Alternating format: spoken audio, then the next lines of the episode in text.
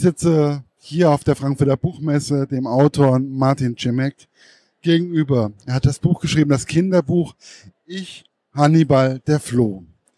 Und was mich am Anfang gefragt, ich habe am Anfang gedacht habe, warum ein Floh? Warum Flohzirkus eigentlich als Thema nehmen?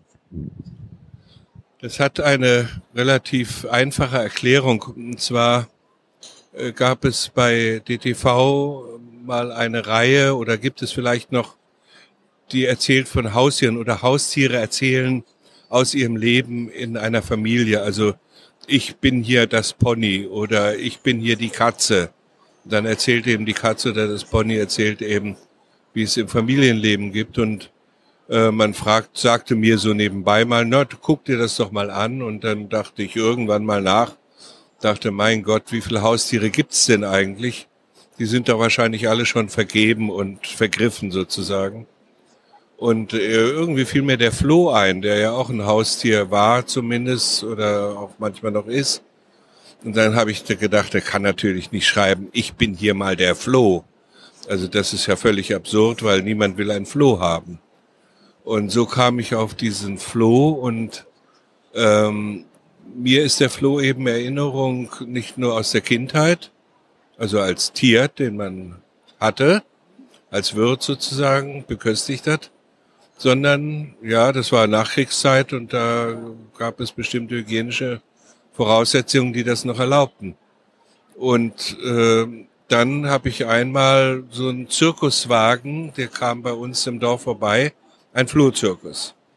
Und das ist mir natürlich in Erinnerung geblieben, das ist klar, man ist selbst klein und guckt dann auf diese Mini-Bühne und sieht dann, wie etwas Unsichtbares irgendetwas zieht oder schiebt oder wirft oder schießt und das ist beeindruckend. Und daran habe ich mich dann erinnert, habe dann ein bisschen recherchiert und habe mich dann in diesen einen solchen Zirkusfloh hineingedacht.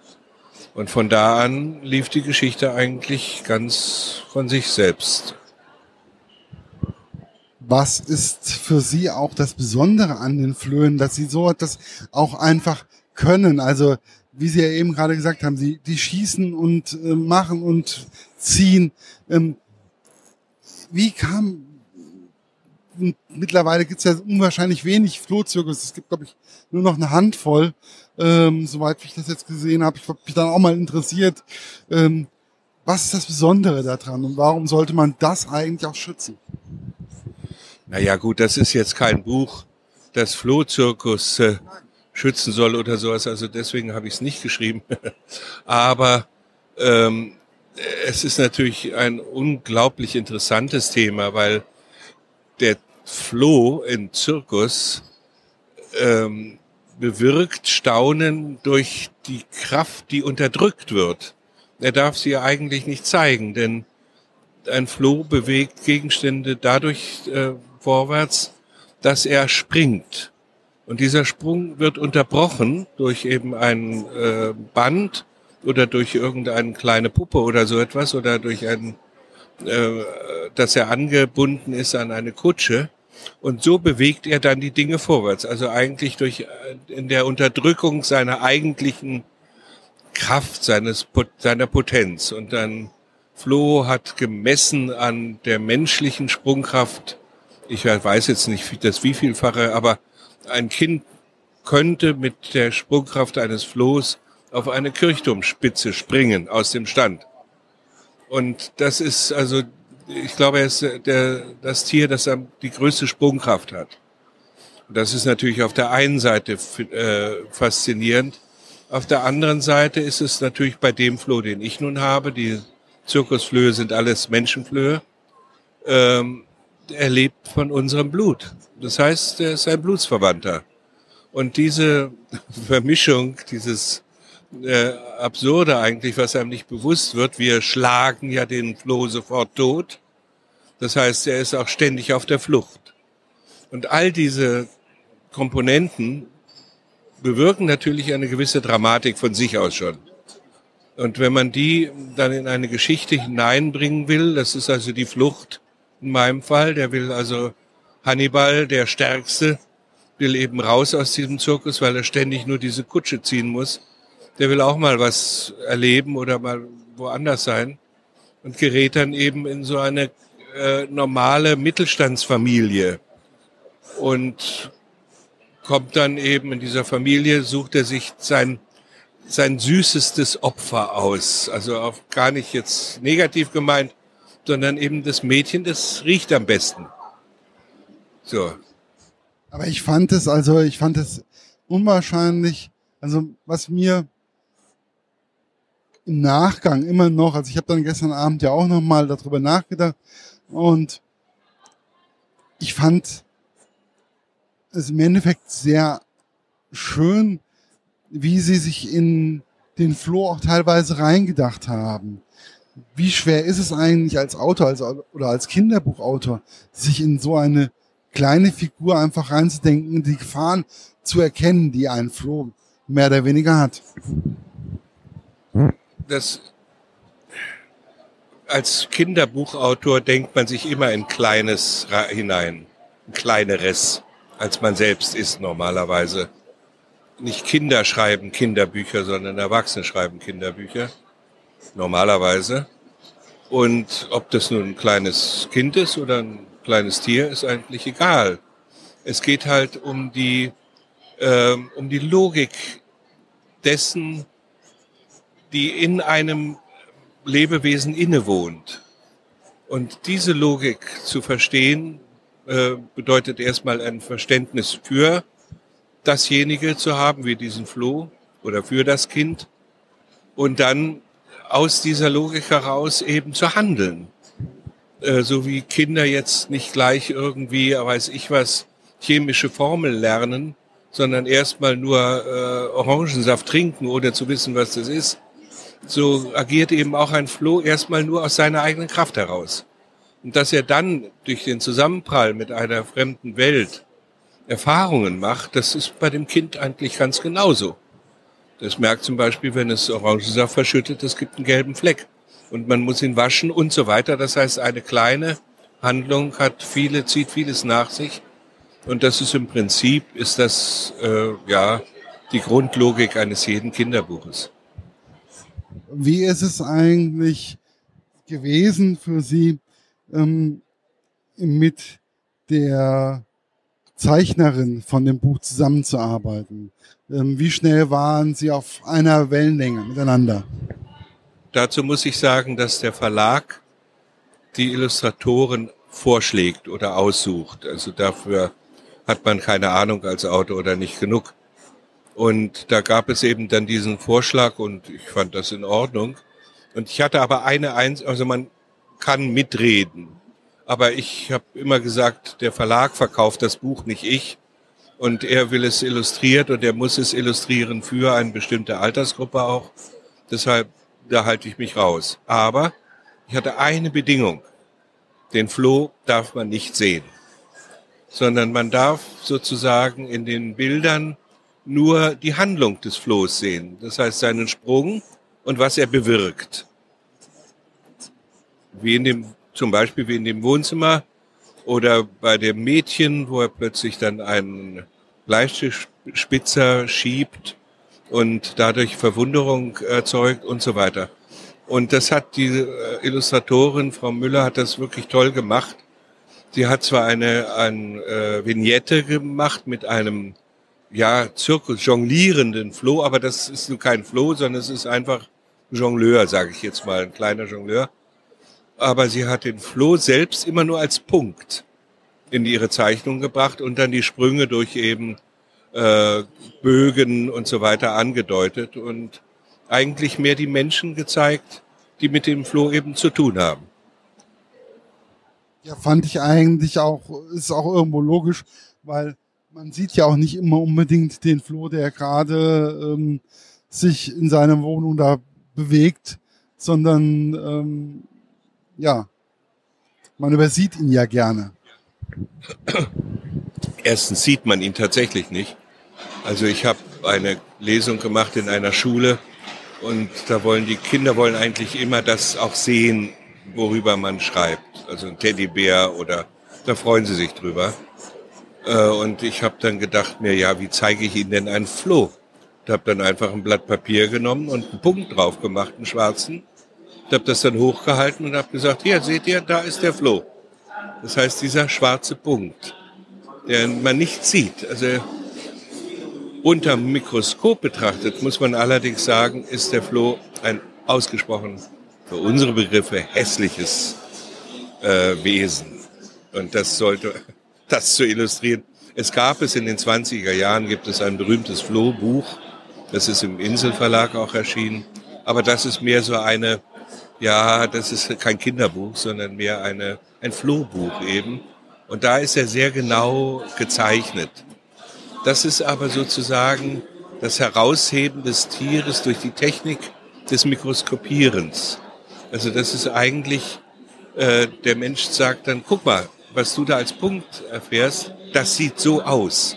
Aber darum ging es mir gar nicht sondern es ging mir wirklich nur um diese Interaktion zwischen äh, Flucht und Erfindungsreichtum in der Flucht. Denn der Floh will später ja wieder zurück in den Zirkus. Das ist ja kein Geheimnis, äh, wenn Bücher ein Ende haben. Und er schafft es auch. Aber er schafft es, dass er sozusagen auf sich aufmerksam macht. Und das will ja auch jedes Kind wo ist jetzt eigentlich, gibt es einen großen Unterschied? Sie schreiben ja auch historische Romane, ähm, auch also erwachsene Romane. Ähm, wie, wie groß ist der Unterschied zwischen den Erwachsenen und der Kinder- und Jugendbuchautor Büchern? Es gibt eigentlich keinen, wenn es nicht um einen experimentellen, sprachlich orientierten Roman geht, also der mit der Sprache experimentiert, dann gibt es von dem Geschichtenerzählen eigentlich keinen großen Unterschied. Natürlich ein Erwachsenenbuch ist ausführlicher, beschreibt mehr äh, die Umgebung oder Situationen, während Kinderbücher, äh, so wie ich das verstehe, mehr die Handlung, auf die, Hand, die Handlung betonen. Weil das Kind will immer wissen, wie geht's weiter, wie geht's weiter, wie geht's weiter. Und äh, es muss ja auch nicht immer alles verstehen sondern äh, es, es sieht eigentlich die Geschichte irgendwann mal in einem großen Zusammenhang. Später liest man es vielleicht wieder und sieht dann kleinere Sachen, die man früher überlesen hat. Aber im Prinzip gibt es keinen, für mich keinen großen Unterschied. Es ist einfach nur der Gegenstand, der etwas Bestimmtes bewirkt. Wenn ich nun über eine historische Figur, ich habe über Tristan und Isolde, also das ist ja auch eine fiktive Figur, geschrieben. Da eröffnet sich natürlich eine ganz andere Welt als zum Beispiel der Haaransatz eines Mädchens, in dem ein Floh herumkrabbelt, um an die Kopfhaut zu kommen. Das sind ganz andere Welten. Aber die, äh, die Anstrengung, zu der Kopfhaut zu kommen, ist im Prinzip nicht anders, als wenn Tristan irgendeinen, sich einen Trick überlegt, um über einen anderen Ritter äh, zu siegen. Also es ist im Prinzip ist die Dramaturgie eigentlich immer die ähnliche, nur die ganze Umgebung ändert sich eben.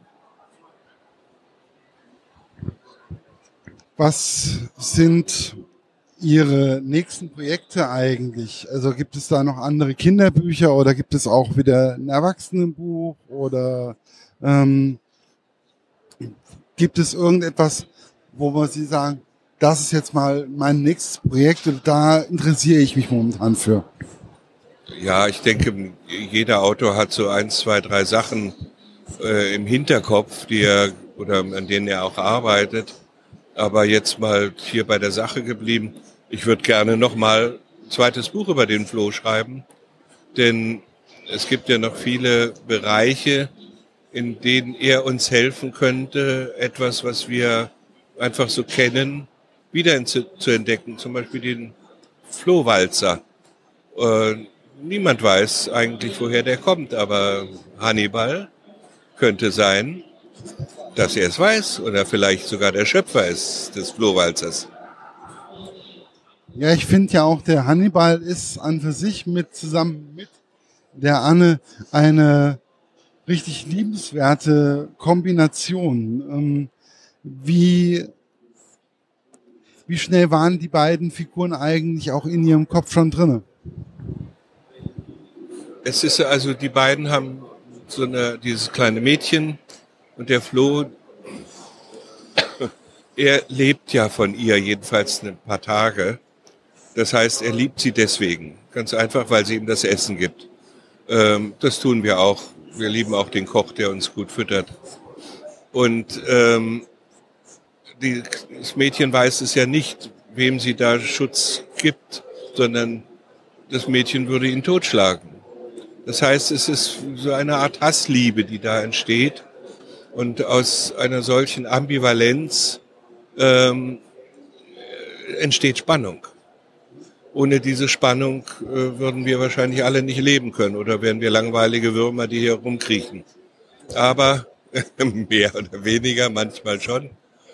Aber das ist, dadurch ist, ist die Anne hat ja auch einen Bruder, der ist, äh, der ist zwei Jahre älter. Das ist aber nun jemand, der, dem ist das egal.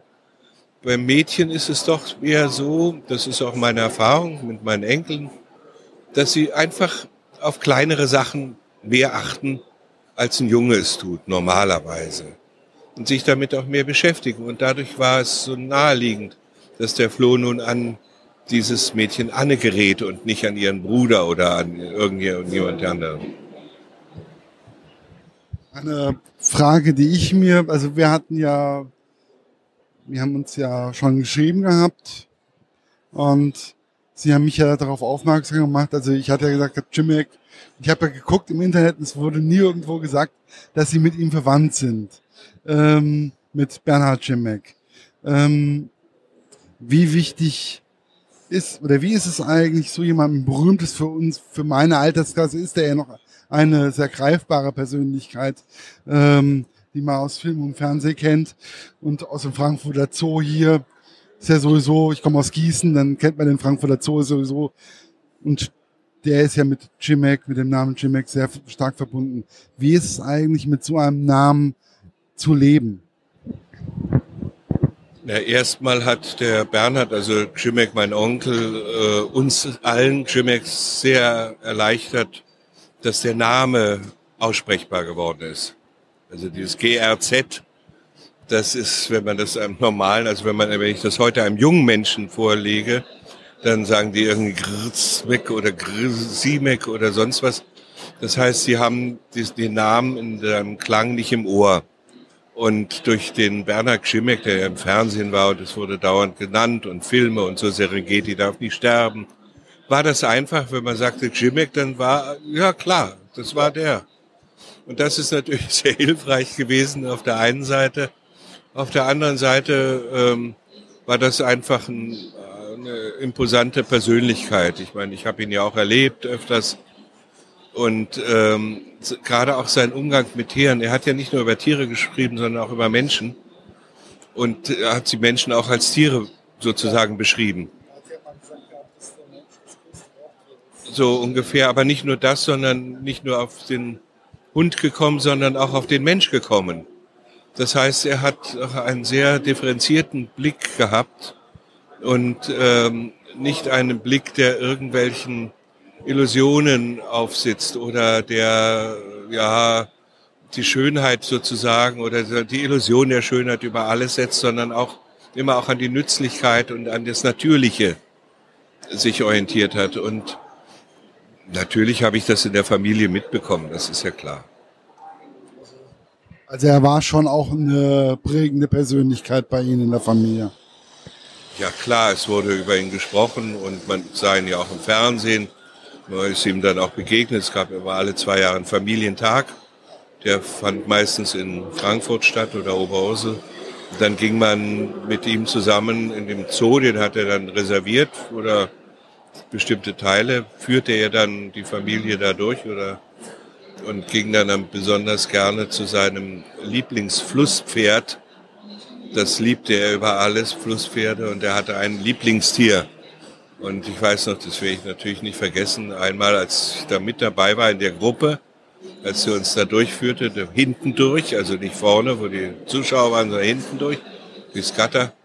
Und ausgerechnet in dem Moment, wo wir da standen, warf dieses Tier seinen Propeller an hinten und damit verteilt er ja seinen Kot, äh, zerkleinert ihn. Das heißt, wir waren alle bespritzt mit Flusspferdkot und das vergisst man natürlich nie. Ja, aber ich glaube, ähm, also ich kann mich, wenn die Sendungen gekommen sind, waren für mich auch immer meine Eltern immer so, gucken wir, machen wir. Und ähm, deswegen war für mich, wo ich dann den Namen Chimek gelesen habe, ich bin ja auch noch aus dieser Generation, ich bin ja mit dem groß geworden. Da stand ich schon da und habe erstmal groß und groß gekriegt, weil es ist ja doch schon ein Stück Kindheit von mir. Und sie haben mich, und dafür möchte ich sie auch noch, möchte ich auch nochmal Danke sagen, sie haben mir auch ein Stück von meiner Kindheit und vom wieder zum Leben erweckt.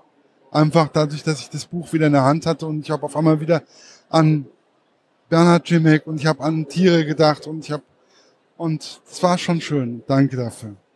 Und für auch für dieses wirklich schöne Buch, was mich teilweise auch richtig sehr angerührt hat und auch Kinder angerührt hat, denen ich es vorgelesen habe. Vielen Dank. Bitte.